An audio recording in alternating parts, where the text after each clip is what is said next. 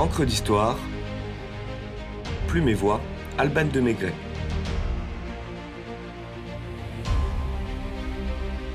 De l'hygiène et des hommes.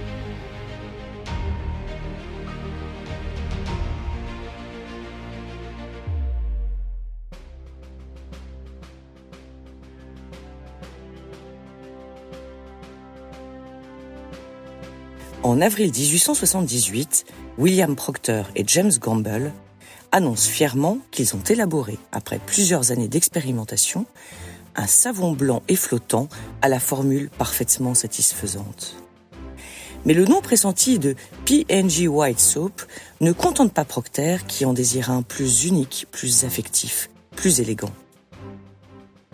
Au cours d'une messe dominicale, il entend la lecture du psaume 45.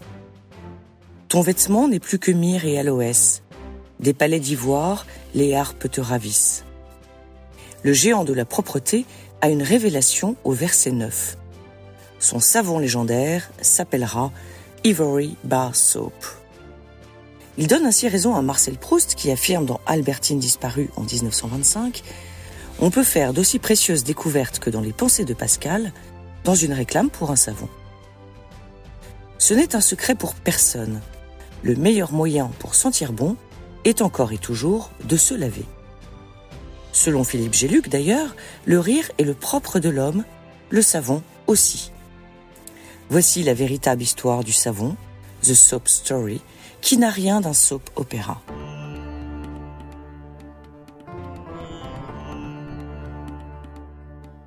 La longue histoire du savon remonte à l'Antiquité, probablement avec les Sumériens de Mésopotamie qui, dès 3000 avant Jésus-Christ, fabrique une pâte savonneuse à base de graisse végétale, d'argile et de carbonate de potassium, l'ancêtre du savon d'Alep, dont ils s'enduisent le corps pour soigner les maladies de peau. Cette préparation est très proche de celle qu'utilisaient les Égyptiens pour laver leur linge et leur corps, si l'on en croit les recettes inscrites sur les tablettes syriennes ou des papyrus égyptiens datant de plus de 4000 ans.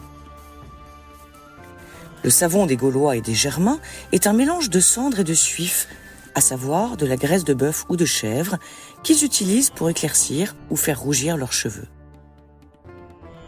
Pline l'Ancien, dans son Histoire naturelle, décrit l'influence des alcalis, mot qui signifie cendre en arabe, utilisé sur la texture plus ou moins ferme du sapo, dénomination qu'il choisit pour désigner ce produit venu de Gaule qui fait vite fureur auprès des élégantes romaines très soucieuses de leur coiffure. Selon la phrase de Gianni Versace, la mode italienne va gagner la bataille. Puisqu'un siècle plus tard, les Romains utilisent enfin le sapot pour se laver, ce que ne faisaient pas les Gaulois. Jusque-là, malgré le rituel social du bain, les citoyens romains se contentaient d'enduire leur corps d'huile et de parfum.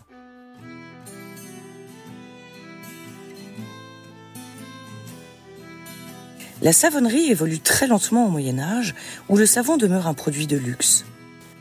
Le pourtour méditerranéen en détient la suprématie au XIIe siècle, avec des producteurs comme la Perse, l'Égypte, la Tunisie, suivis en Europe du Sud par l'Espagne et l'Italie, et enfin la France. La ville de Savona, en Italie notamment, aurait donné le nom français de savon, tandis que le mot anglais soap, lui, vient du latin sapo saponis. Le savon de Castille est le premier à contenir de l'huile d'olive avant que les manufactures marseillaises n'en introduisent à leur tour.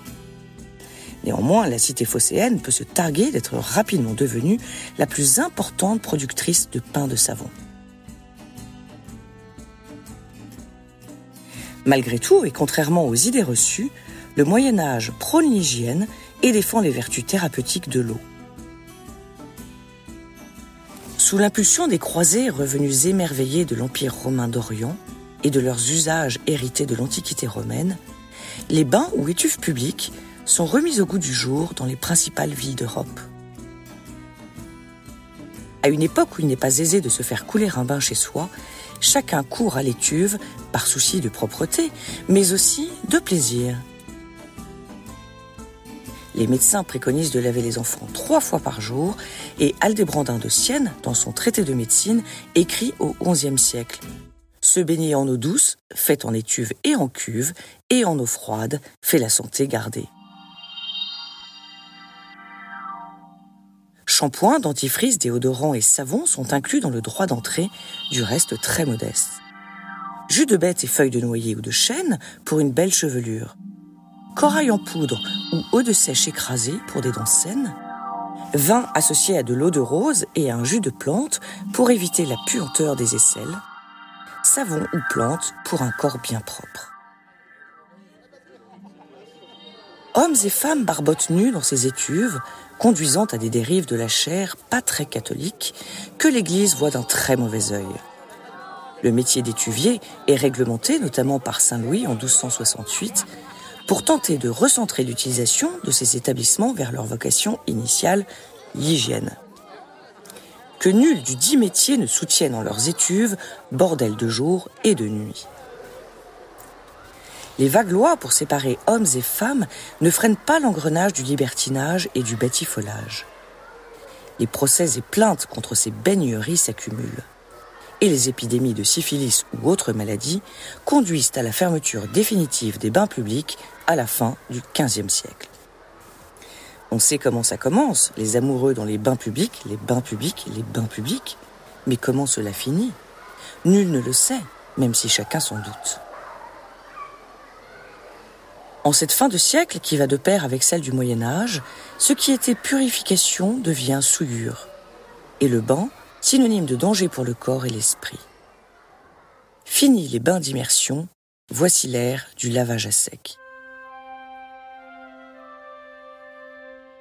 Ainsi, avec les siècles qui s'ouvrent, symbole de grandeur et d'élégance, de culture et de raffinement, le cérémonial de la toilette concerne la beauté et non plus l'hygiène.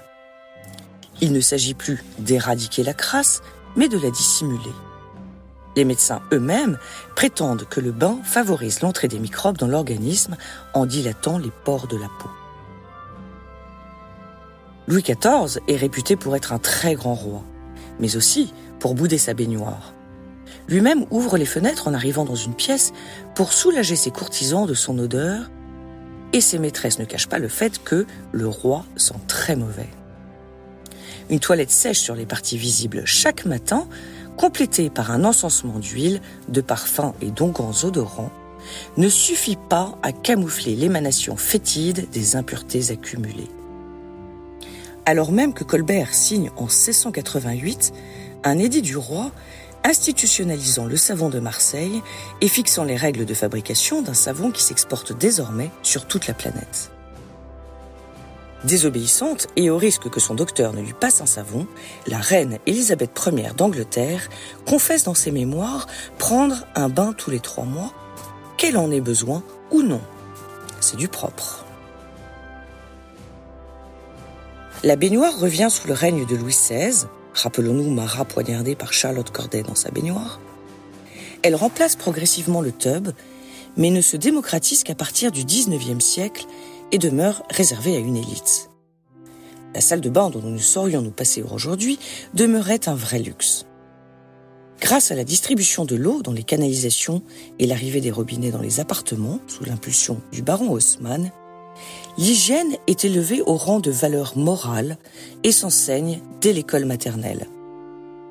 Une aubaine pour l'industrialisation du savon. Nous devons à Michel Chevreul et ses recherches chimiques sur les corps gras d'origine animale de 1823 la théorie exacte de la saponification, qui constitue probablement la plus vieille réaction chimique connue par l'homme après la vinification. Et au risque de me faire passer un savon, demandons-nous si finalement l'homme ne cherche pas davantage à s'enivrer qu'à se savonner.